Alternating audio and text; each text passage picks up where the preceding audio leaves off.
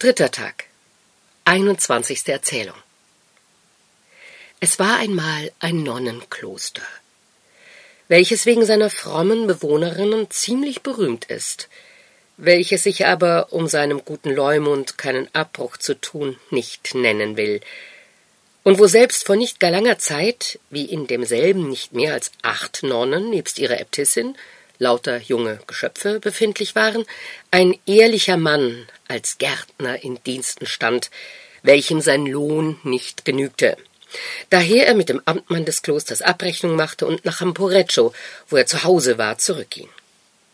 Hier befand sich unter mehreren, die ihn bewillkommten, ein junger, starker, rüstiger Bauer und sogleich ein recht hübscher Bursche für einen Bauersmann namens Massetto, welcher ihn fragte, wo er so lange gewesen wäre. Der gute Gärtner, welcher Nuto hieß, sagte es ihm, und Masetto fragte ihn darauf, was seine Verrichtung im Kloster gewesen wäre. Nuto antwortete, ich hatte einen schönen großen Garten zu bestellen, und überdies ging ich zuweilen zu Walde, um Holz zu machen, holte Wasser und verrichtete allerhand andere kleine Geschäfte. Allein die Weiber bezahlten mich so schlecht, dass ich mir kaum die Schuhe konnte flicken lassen, und überdies sind's lauter junge Dinger, die, wie ich glaube, den Teufel im Leibe haben, denn man kann ihnen nichts recht machen. Wenn ich bisweilen im Garten zu tun hatte, so kam die eine und sprach, setz das hier hin, die andere setzt das dorthin. Wieder eine andere nahm mir die Schaufel aus der Hand und fand bald dieses, bald jenes nicht recht gemacht, und so schoren sie mich so lange, bis ich die Arbeit liegen ließ und davonging. Um dieser und anderer Ursachen willen wollte ich nicht bleiben, sondern nahm meinen Abschied. Der Amtmann bat mich zwar, wie ich wegging, ich möchte ihm doch einen anderen Arbeiter wieder verschaffen, wenn es sich so treffen wollte, und ich habe es ihm auch zugesagt. Aber er kann lange warten, bis ich ihm jemand aufsuchen und schicken werde.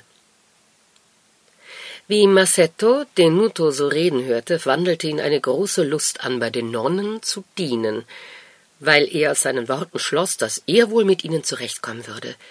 Weil er aber fürchtete, sein Plan möge scheitern, wenn er sich davon gegen Nuto etwas merken ließe, so sprach er zu ihm Ach, du hast wohl recht gut getan, dass du weggegangen, denn was hat man davon, bei Weibern zu dienen, lieber bei Teufeln, denn sechsmal aus sieben wissen sie selbst nicht, was sie wollen.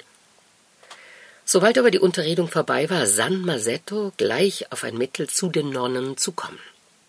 Da er sich tüchtig fühlte, alles zu verrichten, was Nuto getan hatte, so blieb ihm nur der einzige Zweifel übrig, dass man ihn vielleicht deswegen nicht annehmen würde, weil er zu jung und zu hübsch wäre. Nach langem Hin und Hersinnen dachte er endlich, hm, der Ort ist ziemlich weit weg von hier, und niemand kennt mich da selbst. Wenn ich mich stelle, als wenn ich stumm wäre, so nimmt man mich wohl an. In dieser Hoffnung nahm er seine Axt auf die Schulter und wanderte, ohne jemand ein Wort zu sagen, in Bettlerkleidern nach dem Kloster, ging hinein und fand zufälligerweise den Amtmann im Hofe, den er nach der Art der Stummen durch Gebärden um etwas zu essen bat und ihm zu verstehen gab, dass er dafür, wenn er es verlangen würde, Holz hacken wollte. Der Amtmann gab ihm gerne zu essen und wies ihm darauf einige Klötze an, die dem Nuto zu hart gewesen waren, die aber Massetto als ein kraftvoller Bursche in kurzer Zeit klein machte. Der Amtmann nahm ihn darauf mit sich in den Wald, ließ ihn daselbst etwas Holz fällen und winkte ihm einen Esel, dem er ihn vorführte, damit zu beladen und es nach dem Kloster zu schaffen.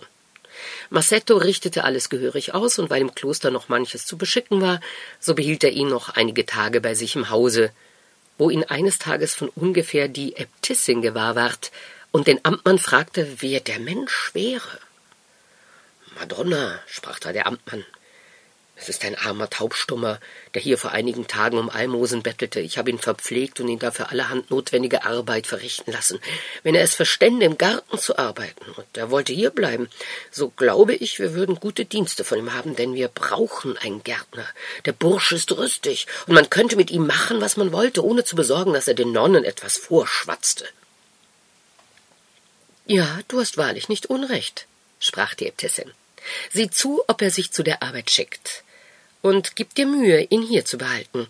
Gib ihm irgendein paar alte Schuhe und alte Kleider, munter ihn auf und gib ihm satt zu essen. Der Amtmann versprach es. Und Massetto, der nicht weit von ihnen war und sich stellte, als ob er den Hof kehrte, hörte die Unterredung mit an und dachte, Wenn ihr mich nur ins Haus nehmt, so will ich euch euren Garten so bearbeiten, wie er in eurem Leben nicht ist bearbeitet worden. Wie nun der Amtmann zu der Arbeit tüchtig fand und durch Zeichen und Gebärden von ihm verstanden hatte, dass er bereit wäre, alles zu tun, was man von ihm verlangte, nahm er ihn an, zeigte ihm, dass er den Garten bestellen und was er dabei machen sollte, und ließ ihn darauf bei seiner Arbeit, um seine eigenen Geschäfte im Kloster zu besorgen. Wie Massetto nun täglich im Kloster arbeitete, fing die Nönnchen bald an, ihn bei seiner Arbeit zu necken, ihm allerhand kleine Streiche zu spielen und ihm die leichtfertigsten Sachen von der Welt zu sagen, weil sie glaubten, er verstünde sie nicht. Die Äbtissin bekümmerte sich auch ein wenig oder nichts darum, denn sie glaubte vielleicht, es fehlt ihm ebenso sehr am Gefühl als an der Sprache. Wie er nun eines Tages viel gearbeitet und sich niedergelegt hatte, um auszuruhen, nahten sich ein paar junge Nonnen, und weil er sich stellte, als wenn er schliefe, fingen sie an, ihn zu betrachten. Und die eine, die etwas dreister war als die andere, sprach zu dieser Wenn ich mich auf dich verlassen könnte, so wollte ich dir einen Gedanken anvertrauen, der mir schon oft eingefallen ist und der vielleicht dir selbst mit zustatten kommen könnte. Sag nur getrost her, sprach die andere. Von mir soll gewiss niemand etwas davon erfahren. Ich weiß nicht, versetzte jene, ob es dir jemals so wie mir aufgefallen ist, wie strenge man uns hält, so dass auch niemals ein männliches Wesen zu uns hereinkommen darf, außer unserem alten Klosterverwalter und diesem Stummen. Und ich habe doch von manchen Frauenzimmern, die uns zu besuchen pflegen, gehört, dass alle Freuden in der Welt nichts sind gegen diejenigen, die das Weib bei dem Manne genießt. Weil ich das nun sonst nirgends erfahren kann, so ist mir schon oft eingefallen, mit diesem Stummen den Versuch zu machen, ob es wirklich wahr sei. Er ist der beste Mann von der Welt zu dieser Absicht, denn er könnte nichts davon nachsagen, wenn er auch wollte. Du siehst, er ist ein großer, einfältiger Bengel, der seinen Verstand überwachsen hat. Herr Jemine, was sprichst du? sagte die andere. Weißt du denn nicht, dass wir unsere Jungfrauschaft dem lieben Herrgott gelobt haben? Ei, was? versetzte jene. Wie viele Dinge werden ihm nicht alle Tage gelobt, die niemand hält? Wenn wir sie ihm gelobt haben, so mögen andere sie ihm opfern. Aber wenn die Sache nun Folgen hätte, du denkst an die Folgen, ehe sie da sind. Kommt Zeit, kommt Rat, und es gibt tausende Mittel, es so zu machen, dass niemand etwas erfährt. Die andere die ohnehin schon mehr als ihre Gespielin begierig war zu erfahren, was der Mann für ein Tier wäre, fragte jene, wie sie denn das Ding anfangen wollte. Du siehst, es ist in der Nachmittagsstunde und ich glaube, dass außer uns schon alle Schwestern schlafen. Lass uns indessen wohl zusehen, ob auch noch jemand im Garten ist, und wenn wir niemand finden, was haben wir dann weiter zu tun, als dass wir den Burschen bei der Hand nehmen und mit ihm in dies Hüttchen gehen, wo er sich vor dem Regen birgt, Solange die eine mit ihm drinnen ist, muss die andere Schildwach halten, und er ist so einfältig, dass wir mit ihm machen können, was wir wollen. Massetto hörte ihre ganze Verabredung, und mit dem besten Willen zu gehorchen wartete er, dass ihn eine von den beiden abholte.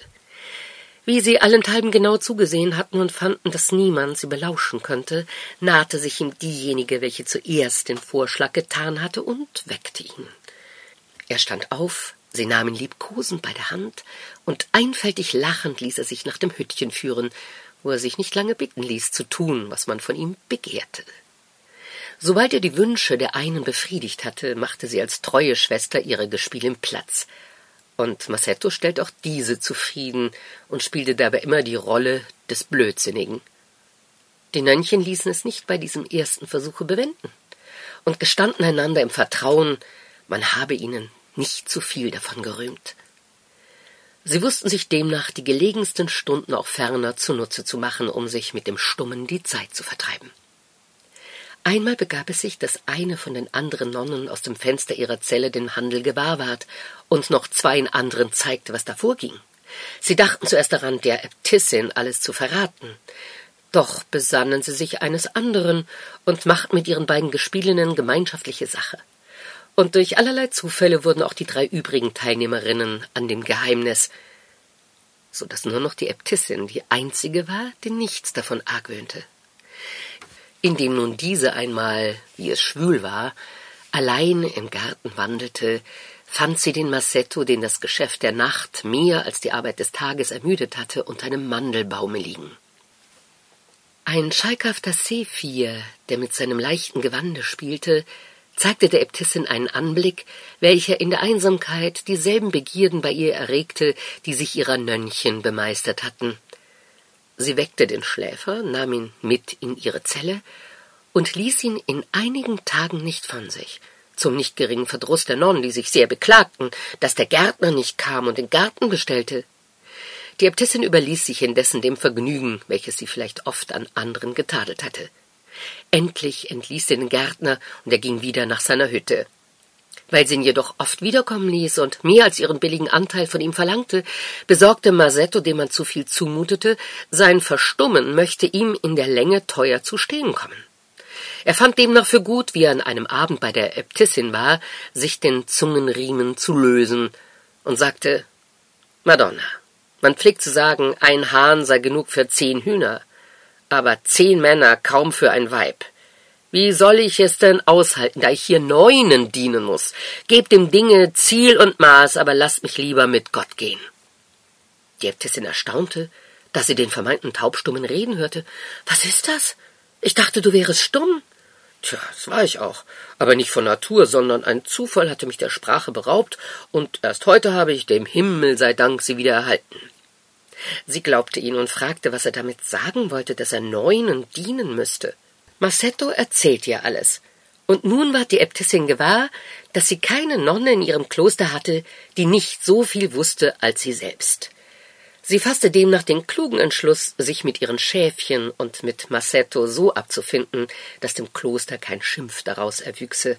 Weil nun dieselbe Zeit ihr alter Amtmann gestorben war, so gaben sie ihm seine Stelle nahmen gemeinschaftliche Maßregeln, den Zeitvertreib fortzusetzen, den sie bisher insgeheim getrieben hatten, und trafen dabei solche Einrichtungen, dass ihm sein Dienst nicht zu beschwerlich ward.